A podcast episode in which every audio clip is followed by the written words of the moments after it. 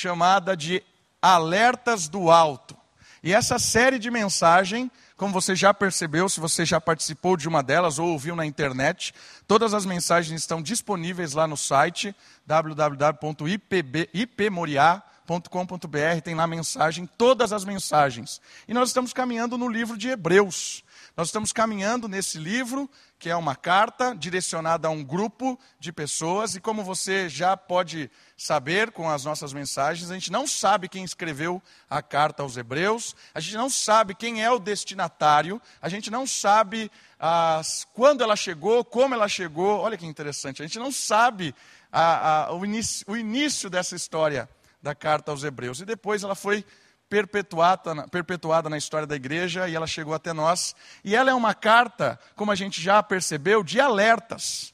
Semana passada a gente teve o nosso, é, olha lá, o nosso é, visor aí espacial e nós percebemos que nós tínhamos algumas, algum chamado de atenção. Né? Semana passada nós lidamos com o primeiro alerta, que foi o alerta da negligência.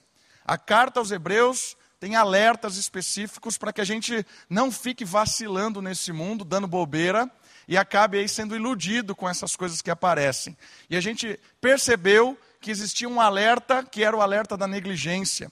E a resposta a esse alerta é a diligência, a agir de uma forma a não viver assim, dando bobeira por aí. Essa foi a nossa primeira primeiro sinal de alerta.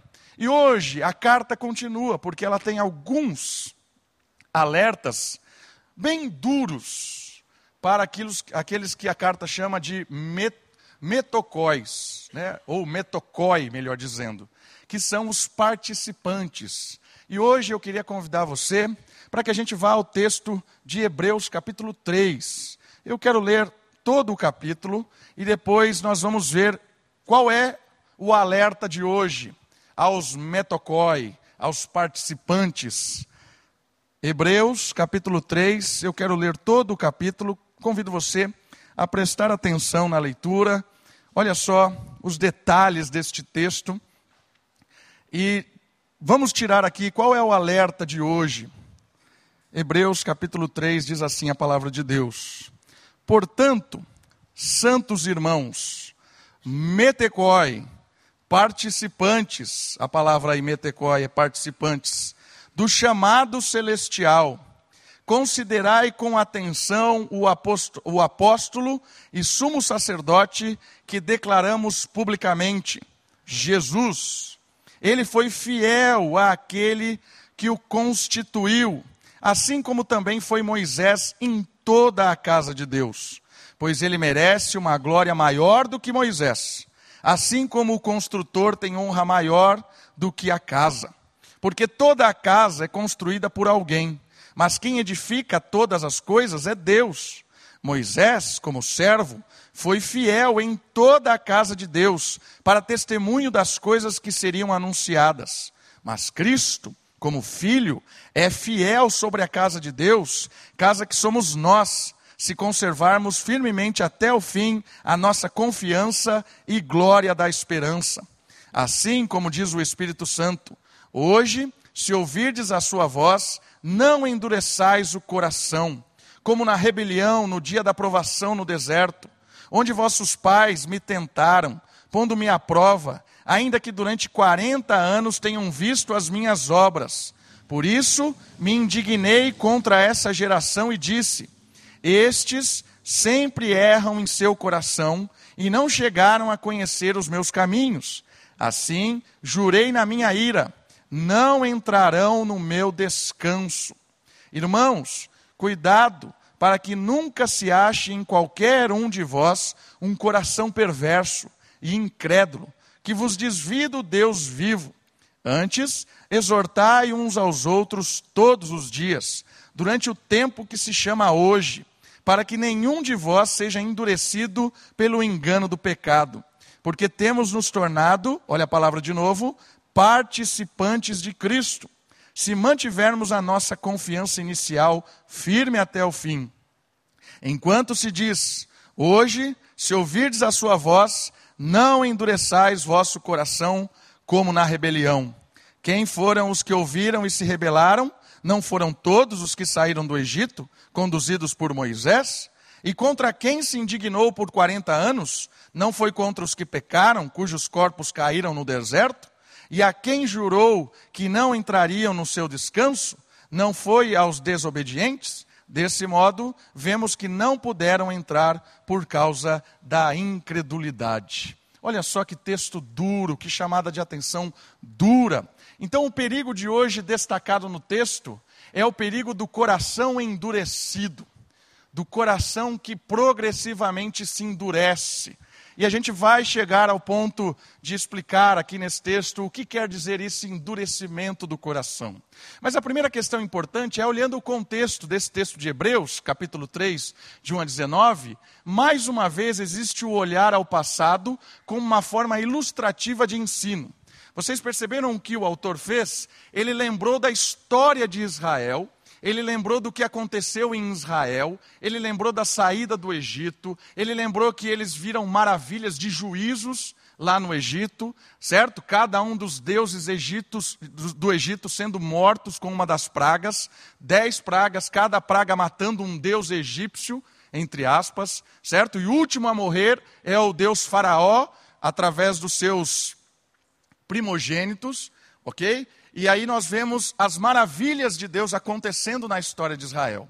E ao mesmo tempo nós vemos um personagem significativo, que é Moisés, que o texto mostra como ele é um servo fiel de Deus, um metecói, um participante da missão de Deus, muito fiel, que conduziu o povo, foi, foi instrumento de Deus. Ele é exemplo nesse texto de fidelidade, de compromisso com, a, com, com aquilo que Deus tinha para ele. Então ele usa essa ilustração da saída do Egito, ele usa esse contexto, mostra também Moisés e traz para que o povo aqui, os primeiros leitores, também percebam o perigo que eles também estão correndo, porque também esse povo, participantes, assim como Moisés, estão agora participando de uma dimensão nova. Porque Jesus aparece no texto infinitamente maior do que Moisés. Primeiro, o autor diz que Jesus é maior que os anjos. Agora, o autor diz que Jesus é superior a Moisés. Se Moisés é um exemplo de fidelidade, Jesus também é um exemplo de fidelidade no texto. Ele é um exemplo de fidelidade às ordens do Pai, um exemplo de fidelidade àquele que aprendeu a obedecer, a, aprendeu, a, a, aprendeu o sofrimento a partir da obediência. Hebreus capítulo 5 fala isso. Que Cristo aprendeu o que era o sofrimento a partir da sua obediência. Então, a fidelidade de Deus, homem de Jesus, é infinitamente maior do que Moisés. E ele está dizendo assim: vocês são participantes de algo maior agora. São participantes de uma causa maior do que aquela história do Egito. Aquela história do Egito apontava para essa história maior. A salvação do Egito apontava para uma salvação maior. Mas uma coisa importante: assim como aquele povo do Egito se rebelou contra Deus, e uma geração inteira caiu no deserto, morta, por causa dessa ingratidão, dessa rebeldia, desse coração endurecido.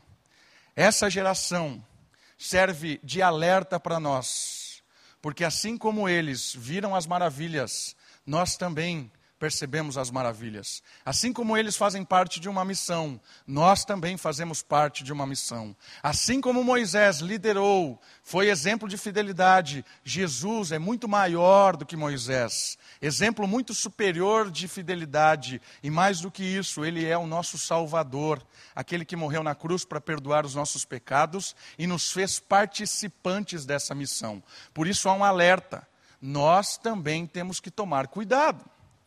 Porque, como eles caíram no deserto, nós também podemos cair hoje. Esse é o alerta do contexto desse texto. Então, há uma ilustração. O autor não está jogando verde para colher maduro.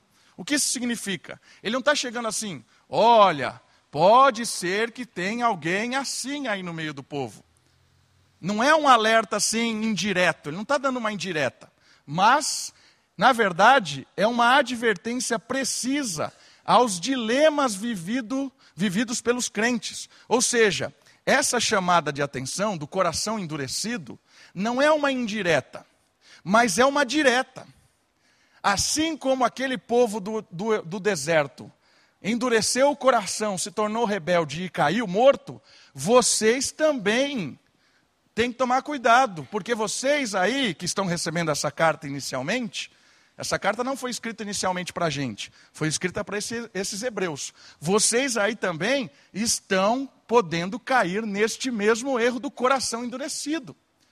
Então, não olhem para trás e falem, olha como eles eram incrédulos, olha, morreram todos. No... Não, porque é um alerta isso. Nós também podemos ser é, tentados a cair nesse problema do coração endurecido.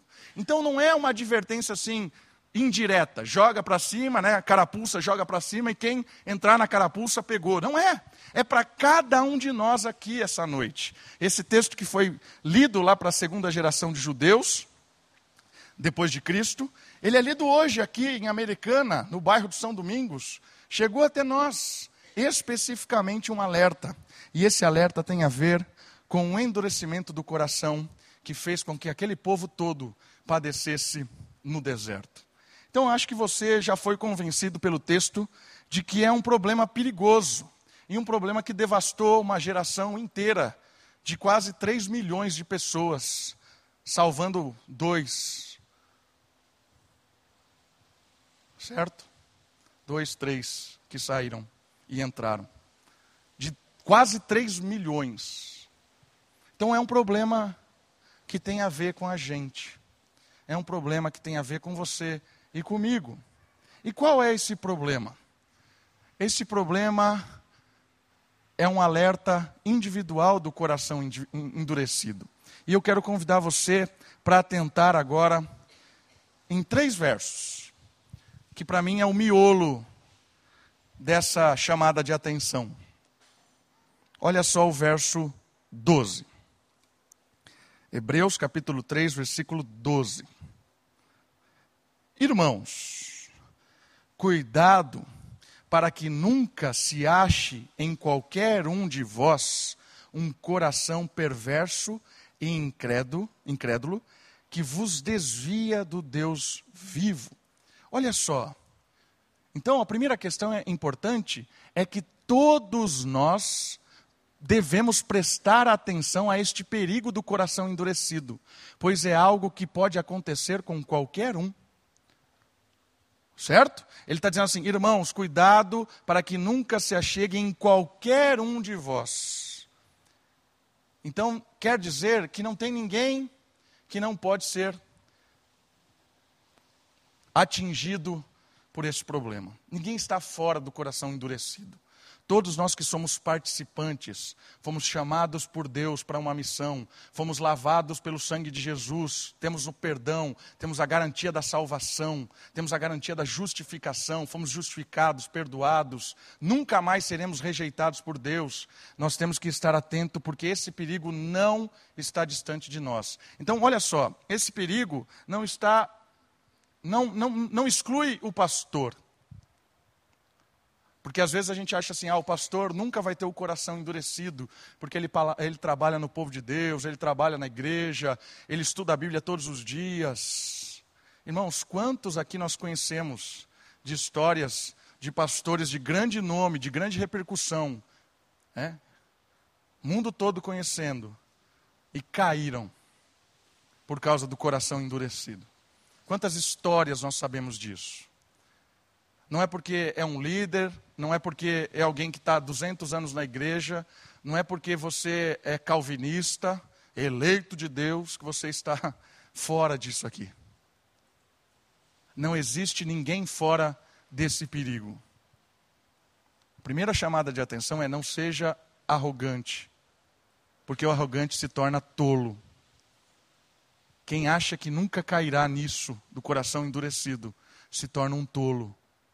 Por isso, a primeira coisa que ele fala é: qualquer um de vocês pode ser atingido pelo problema do coração endurecido. Uma outra coisa interessante, um objetivo, o outro objetivo é de chamar a atenção individualmente em relação ao assunto, é porque este problema é algo que se espalha sorreta, é, sorrateiramente, ou seja, isso se espalha muito fácil. Então ele está falando assim: o problema pode acontecer com qualquer um. Qualquer pessoa pode ter o coração endurecido. E um outro problema que ele chama atenção individual é que isso não fica no indivíduo. O que isso quer dizer?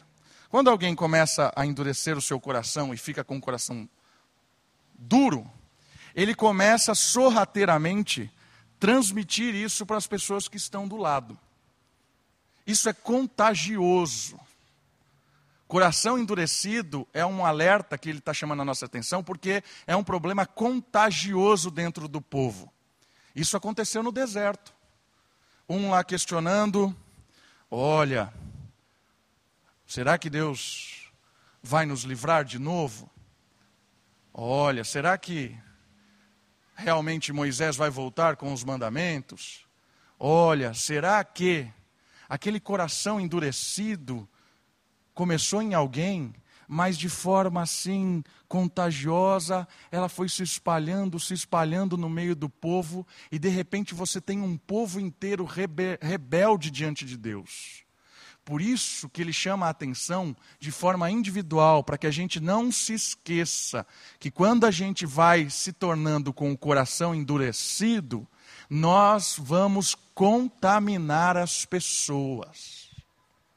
E os primeiros a serem contaminados são os da nossa casa. São aqueles que estão próximos. Depois, os nossos amigos, os nossos amigos um pouco mais distantes, nosso trabalho, coração contagioso, vai endurecendo. Um alerta individual. Mas, Davi, o que é isso? Explica mais sobre esse coração endurecido a gente vai entender um pouquinho mais agora. O que é esse coração endurecido? É um coração propenso ao mal, certo? O destaque deste verso 12 é a ação do coração que está cultivando duas palavras que levam o ser humano para longe de Deus: perverso e incrédulo. Então a ideia desse versículo 12 é que a gente tem que tomar cuidado com o coração que cultiva, que vai florescendo duas coisas perigosas: perverso e incrédulo. Perversidade e incredulidade. Essas duas palavras nesse texto dão a dimensão da gente tomar cuidado para não cultivar isso no nosso coração. Como que isso acontece? Vamos, vamos analisar essas duas, essas duas palavras. A primeira palavra que é um coração perverso, ela tem a ver com algumas coisas. Um coração perverso aqui, ele pode ser entendido, o campo semântico, as traduções, as possibilidades de significado são cheio de aborrecimentos, ingrato, amargurado, malicioso, maldoso, perverte o que é certo. É alguém que maliciosamente também deturpa o que é correto. Então ele está chamando a atenção: cuidado para que o seu coração não cultive perversidade, não cultive amargura, não cultive a, a, a, aborrecimento, um estilo de vida de coração amargo, triste, reclamão, certo? Isso é um cultivo dia após dia. E no deserto aconteceu isso.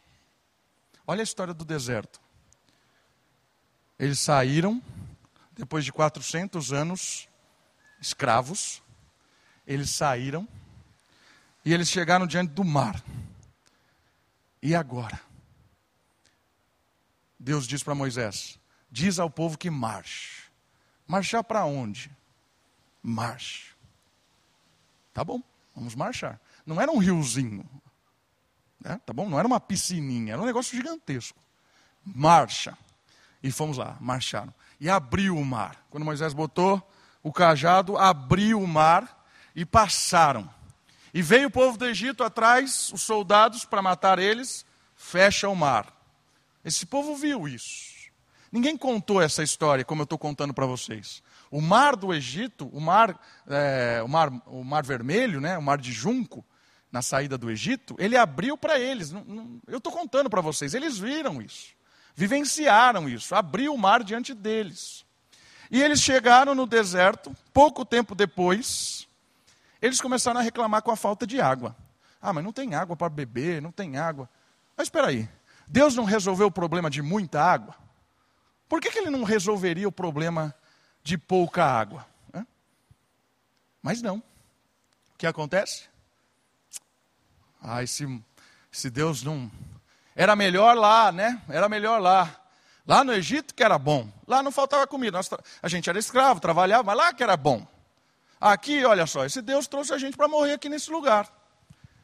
Cultiva amargura, cultiva reclamação. Uma pessoa começa assim. E depois, duas, três, quatro, um povo todo. Cultivar amargura. Essa é a ideia de ser perverso. Tem a ideia de desviar do propósito de Deus. Esse é um jeito de ser perverso. Olhar para a história de Deus, olhar para a situação atual e reclamar. Irmãos, quantas vezes nós não fazemos isso? Quantas vezes nós estamos cultivando um coração é, nesse sentido? Quantas vezes? Quantos nós aqui não experimentamos milagres de Deus? Deus nos atendeu pontualmente em vários momentos. Mas uma coisa interessante é que toda adversidade, todo problema que a gente enfrenta, o nosso coração, ele é cultivado a reclamar. Pô, Deus, o que é que eu fiz? De novo. Ah, o Senhor, ah, que é isso, Deus? De novo isso? Minha filha todo, toda semana fica doente. De novo, Deus, perdi o emprego de novo. De novo a conta não fecha, de novo. De novo, essa mulher vem reclamar, de novo. Ó oh, Deus, para com isso. Olhou a história inteira, mas ainda continua com o coração cultivando aborrecimento. Ou um coração que cultiva malícia, maldade. Queridos, a gente é mal se, se liberar, a gente é mal por completo. O coração, ele tem que ser controlado pelo Espírito. E se a gente abrir mão dessa intimidade com Deus, o coração é como um, um caminhão sem freio numa ladeira. Ele vai atropelar o que vier.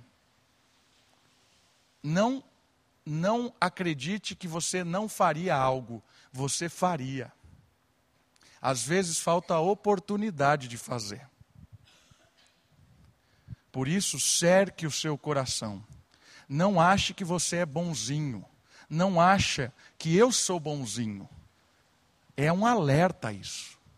Se deixar o coração, ele vai levar você como um caminhão sem freio. E vai atropelar tudo.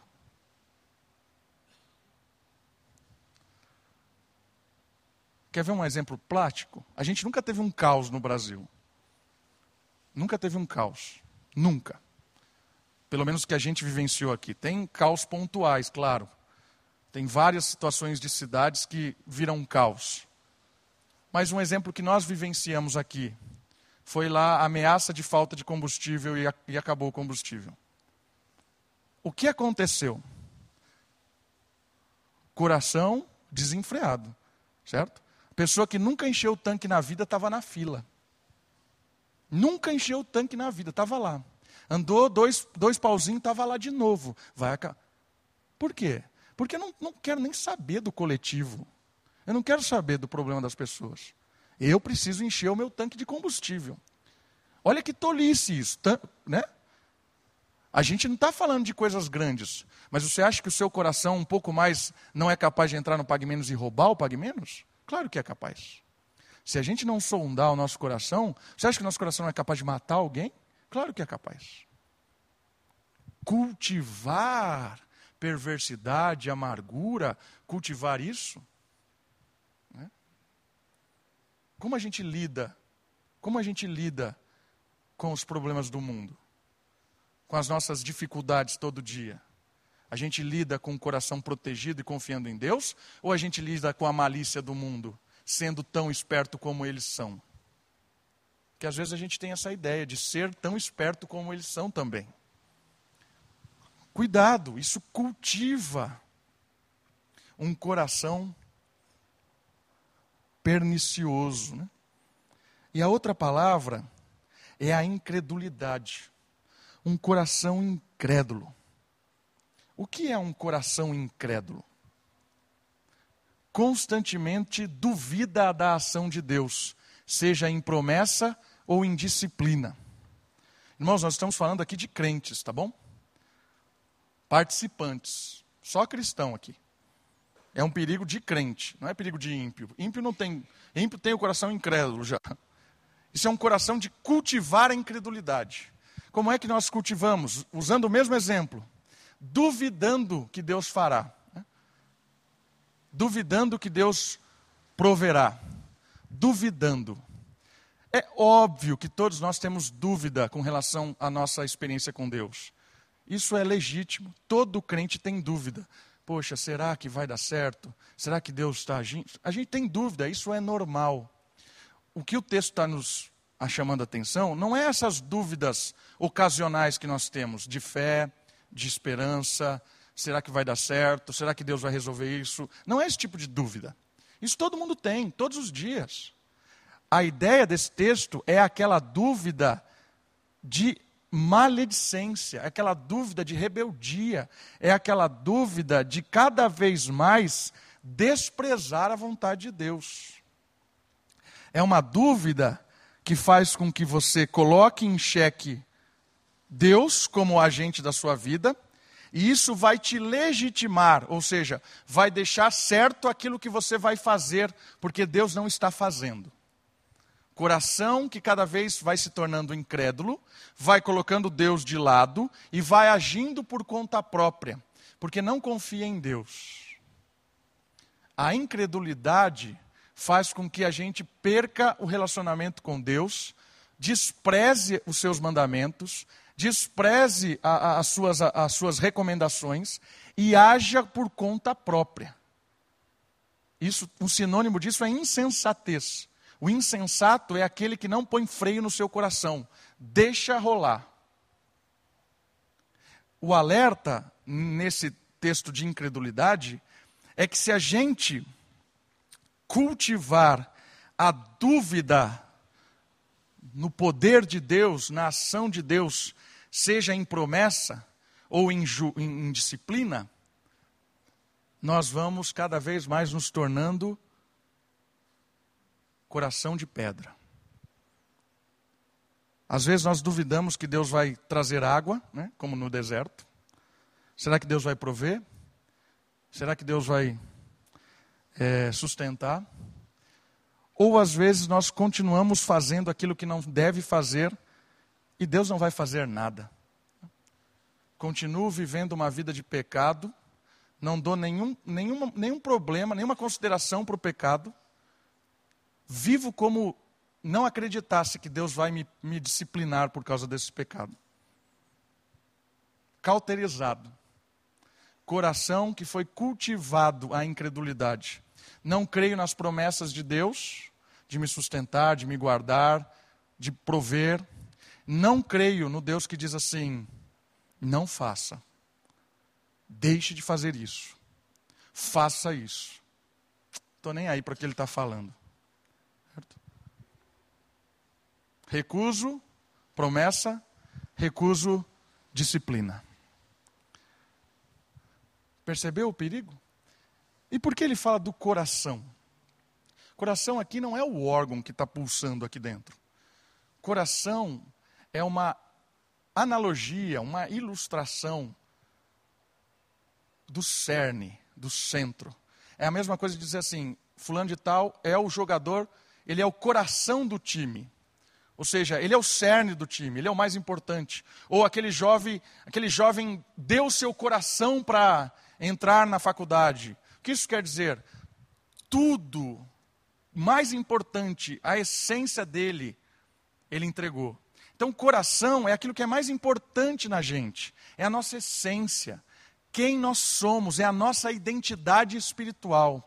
Por isso, a gente precisa guardar a nossa identidade espiritual, os nossos desejos, as nossas, as nossas, os nossos prazeres, as nossas alegrias. A recomendação é para que a gente tome cuidado com o que é perverso e aquilo que nos, nos traz incredulidade. O mundo usa infinitas coisas para trabalhar no nosso coração. E o Senhor Jesus, ele nos alerta de uma forma tão precisa quanto esse assunto. Ele diz que aonde está o nosso tesouro é que está o nosso coração. O que isso quer dizer? Quer dizer que não adianta a gente ter um discurso bonito, e se a gente está o tempo todo naquilo, ou fazendo aquilo, ou não fazendo aquilo, na verdade, o, o, eu sou aquilo que eu estou fazendo aquilo que eu estou inserido, aonde eu tenho prazer. O coração que cultiva a incredulidade é um coração que despreza as coisas de Deus e cada vez mais tem prazer nas coisas que não são de Deus. Uma coisa que quando eu era jovem eu não entendia, eu achava que Deus tinha era um Deus que não queria que nós tivéssemos prazer. É um Deus que tinha nos chamado para só para a gente se lascar. Mas depois estudando um pouco mais, aprendendo um pouco mais com a palavra de Deus, na verdade, o prazer que Deus diz para não fazer é um prazer ilusório, é de morte. É um prazer que não vai levar a gente a lugar nenhum. E o prazer verdadeiro está nele mesmo. Ele é a nossa fonte de prazer. Ele quem deve enriquecer o nosso coração. É por isso que o apóstolo Pedro diz assim: santifique a Cristo no vosso coração. Ou seja, cada vez mais encha o coração do próprio Deus. É Ele que nos satisfaz. Encha a sua vida com coisas de Deus. E como é que o mundo nos seduz? Como é que o mundo nos seduz para cultivarmos um coração perverso ou incrédulo? Alguns exemplos. O mundo quer passar para você um conceito de como ensinar os seus filhos. O mundo quer falar para você um conceito de como corrigi-los. O mundo quer falar para você um conceito do que é felicidade. O mundo quer dizer para você o que é prazer, o que é alegria, o que é certo, o que é errado, o que é casamento, o que é sucesso, o que é uma vida bem-sucedida. O mundo está dia após dia inserindo e cultivando isso no seu coração. Se você e eu não tomarmos cuidado, nós estaremos com o coração inundado da filosofia do mundo dentro da igreja.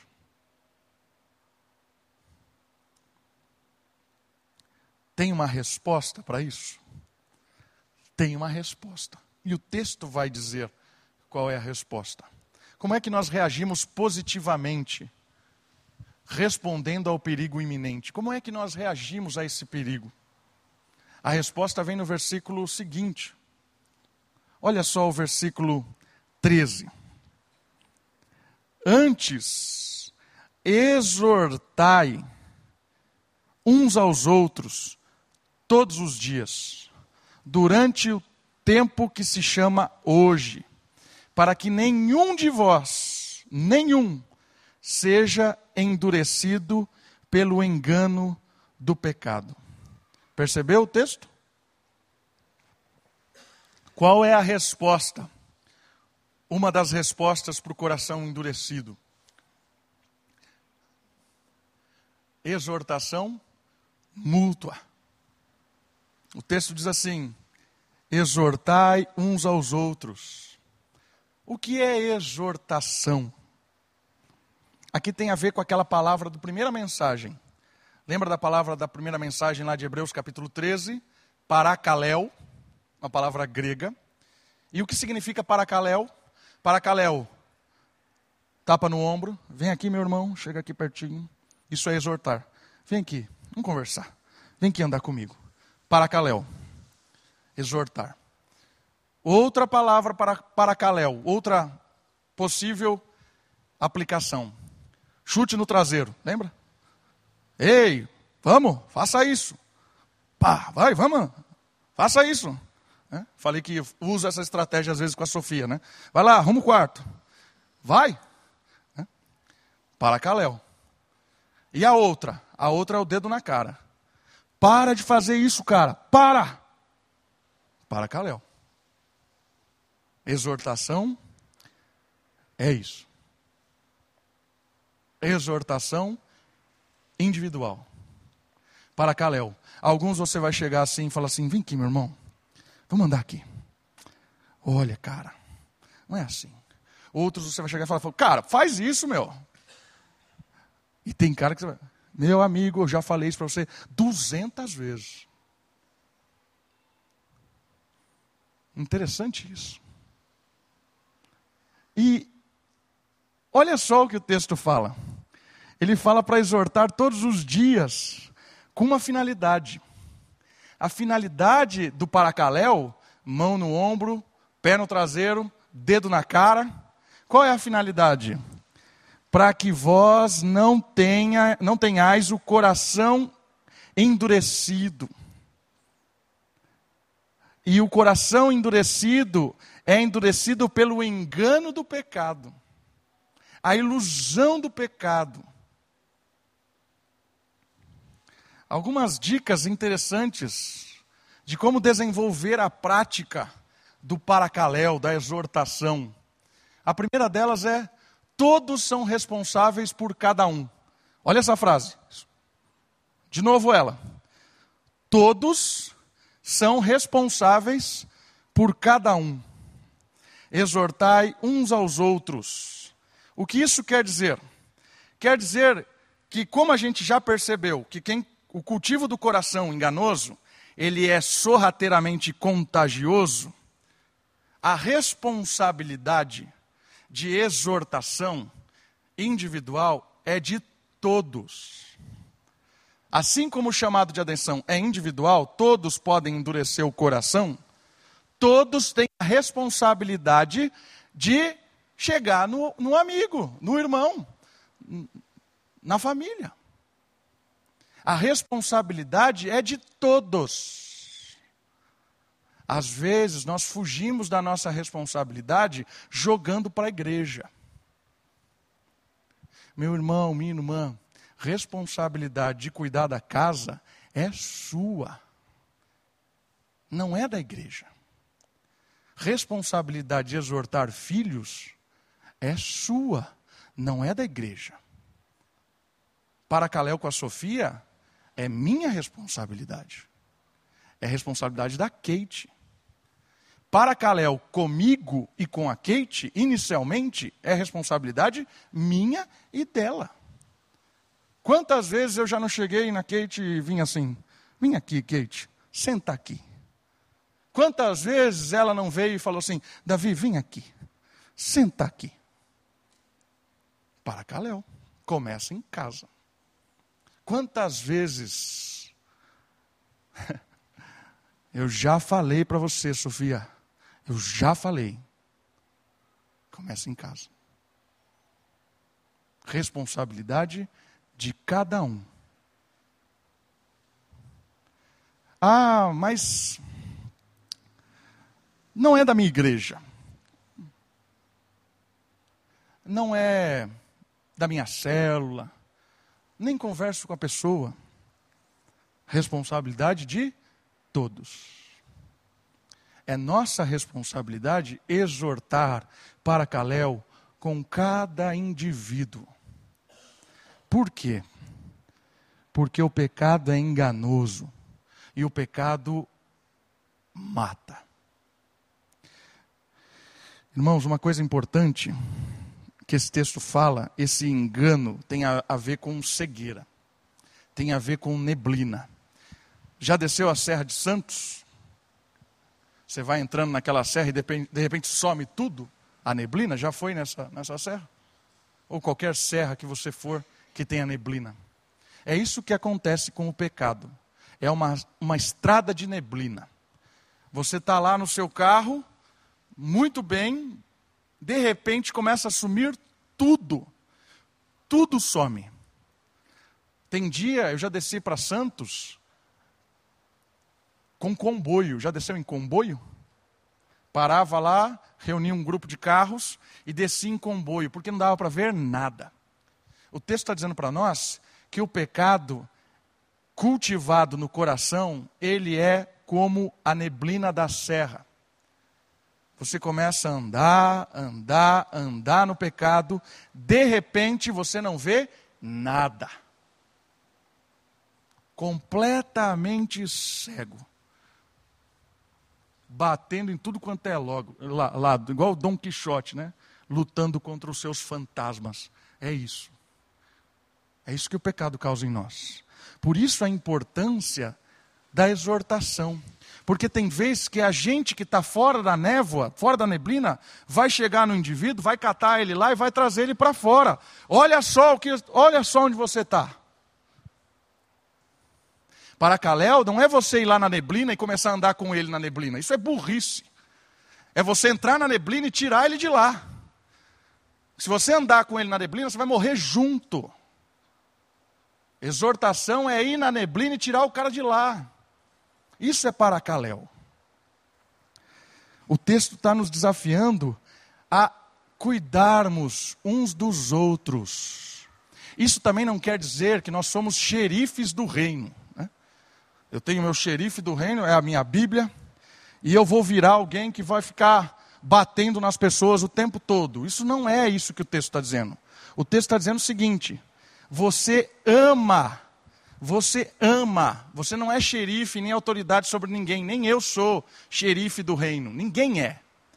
Mas nós amamos uns aos outros tal forma que eu não quero que ele morra no precipício do pecado. Às vezes a pessoa, a família, a situação está cega. É responsabilidade de todos. Ok? Não é responsabilidade de uma pessoa, nem de um grupo de pessoas. Responsabilidade de todos. Primeira questão importante do texto. Uma outra questão importante do texto é constantemente, repetidamente, todos os dias. Todos os dias. Às vezes eu tenho a tendência de me acomodar. Já falei uma vez, não vou falar mais. Isso me leva para uma zona de conforto. Mas aí tem que lembrar que com filho não é assim. Quantas vezes, quem aqui tem filho sabe, quantas vezes você disse a mesma coisa? A mesma coisa. Duzentas vezes, trezentas vezes. Você corrige o filho porque você quer o mal dele? Claro que não. A gente quer que ele cresça, aprenda, se desenvolva. Essa é a ideia, repetidamente. Eu sei que às vezes cansa fazer isso. Mas é nossa tarefa, como igreja, como comunidade, como irmãos, cuidar uns dos outros, não deixar ninguém ser iludido pelo pecado. É nossa responsabilidade, individualmente, cuidar da igreja como nós temos amor pela nossa família. Cuidar. Essa é a importância, constantemente. Constantemente. Certo? Uma outra questão interessante. Não ignorando o poder petrificante do pecado. Querido, eu queria te desafiar a não se iludir com o pecado. A exortação é: cuidado para que o pecado não petrifique o seu coração. Ele petrifica. Petrifica. E o problema não é perder a salvação. Lembra? O pessoal do Egito foi livre do Egito, livre da escravidão. Eles não voltaram a ser escravos. Foram livres de uma vez por todas. Foram disciplinados. a ideia do texto não é que o endurecimento do nosso coração vai fazer com que a gente perca a salvação, não entre no descanso, que é o texto usa aqui. Não é isso. Tem a ver com responsabilidades de quem é salvo, privilégios de quem é salvo. Tem a ver com a nossa missão. Olha só o que o texto diz aqui, no 4:3. Está aí com o dedinho? Olha o 4:3. Porque somos nós os que temos crido, que entramos no descanso. Olha só que interessante, entramos no descanso. A ilustração do capítulo 3 diz que o povo iria entrar no descanso. Canaã, que era o destino do povo, Canaã não é símbolo de céu, como alguns hinos ou cânticos falam, né? Canaã é o céu. Canaã não é o céu. Canaã é a ilustração de uma vida de comunhão com Deus. Canaã, Canaã é, é a tipologia de um lugar de paz e justiça por causa da presença de Deus e do seu povo. Quando o povo chegasse em Canaã, chegaria a justiça, a presença divina, o descanso. Entrariam no descanso. E o texto diz assim: tem um descanso maior, tem o sábado eterno, porque a palavra descanso aqui é sábado. O sábado eterno, que é a presença de Deus.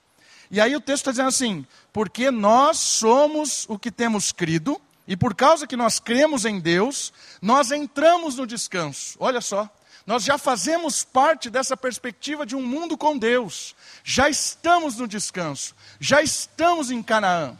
E olha o 11 agora. Olha o 11. Em vista disso, esforcemo-nos para entrar naquele descanso. Opa! Mas a gente já não entrou no descanso? Como esforcemos para entrar no descanso? O que, que esse autor está dizendo? Ele está louco? Falar uma coisa agora, depois falar outra? Não, ele não está louco. Ele está explicando uma coisa muito interessante que às vezes nós desprezamos da fé. Nós esquecemos na caminhada da fé. A gente valoriza muito a nossa fé e a nossa crença, entramos no descanso, pertencemos a Deus, somos salvos por Ele, nós valorizamos muito às vezes isso e esquecemos do desdobramento disso, que é esforçar para entrar no descanso. E o que isso tem a ver com o nosso texto de hoje? Tem a ver que toda essa mensagem de endurecimento do coração não é porque você e eu vamos perder a salvação. Não é porque eu e você podemos ser reprovados a ponto de não entrarmos na presença de Deus. Porque o 4.1 fala, o 4, o 4.3 fala que a gente entrou. Mas tem a ver com que enquanto você caminha aqui, você ainda tem uma perspectiva futura. Tem uma perspectiva de um novo céu, de uma nova terra, de uma realidade a vir. Por isso, nós devemos viver uma vida em que nós protegemos do mundo e, e, e, vivemos o Evangelho na sua estrutura manifesta para nós, vivemos com intensidade e obediência a Deus, esforçando para realmente não ser reprovado, não perder a oportunidade de salvação. Nós somos salvos para algo, e às vezes esse algo a gente esquece. O texto está dizendo para nós: cuide do coração, porque muito tem a ver com uma vida de santidade, com uma vida de oração, com uma vida de envolvimento. E o mundo vai dizer, vai fazer com que a gente cada vez mais se iluda, se prenda num mundo cego. Percebeu o alerta? O alerta não tem a ver com salvação. O alerta tem a ver com desperdício da vida tem a ver com aquilo, o que adianta ganhar o mundo inteiro e perder a sua alma. É isso que o alerta tem a ver. Último, para terminar, sendo prático, dizendo o que parar e o que começar a fazer. Para exortar, para Caléu, para ser prático, às vezes a gente fica mandando indireta. Né? Fulano de tal está lá fazendo um monte de bobagem, a gente posta lá no Facebook, ó, oh, fazer isso não é legal, torcendo para que o cara veja, né? A fulano postou um negócio meio estranho, a gente posta lá, ó, oh, fazer isso. Né? Não é mandar em direta. Por quê? Porque mandar indireta é cruel, porque você não. O correto em amor é dizer para a pessoa: olha, esse é o caminho. Olha, esse caminho não é legal. Olha, isso aqui é legal. Isso aqui é o certo. Baseado no quê? Na palavra de Deus. Não no que você acha, não no que eu acho, mas na palavra de Deus. Nós precisamos mutuamente exortar uns aos outros, motivar, animar, mão no ombro, chute no traseiro, dedo na cara. Precisamos disso, baseado na palavra de Deus, para que a gente não seja enganado pelo pecado, para que o nosso coração não seja endurecido, para que a gente não esteja na igreja, mas com o coração completamente longe daqui. Esse alerta é um alerta para que nós, como comunidade, possamos viver o melhor de Deus. E qual é o melhor de Deus? O melhor de Deus é guardar o coração da incredulidade, da perversidade e amar a Deus sobre todas as coisas, com toda a força, com todo entendimento, com toda a vontade. Esse é o melhor. E como é que nós vamos fazer isso? Com o poder do Espírito, amando a Deus, se quebrantando todos os dias, sendo pessoas que entram na presença de Deus com o coração quebrantado, porque Deus resiste ao soberbo, mas dá graça ao humilde. Vamos orar? Abaixe sua cabeça, feche os seus olhos, ore ao Senhor, ore por esse alerta, ore pela sua vida. Ore para que você possa e eu possamos ser pessoas que guarde o coração, que ame as outras pessoas ao ponto de exortá-las, que aceite a exortação quando é de coração bem-vindo, pessoas que nos amam. Ore, ore a Deus por isso.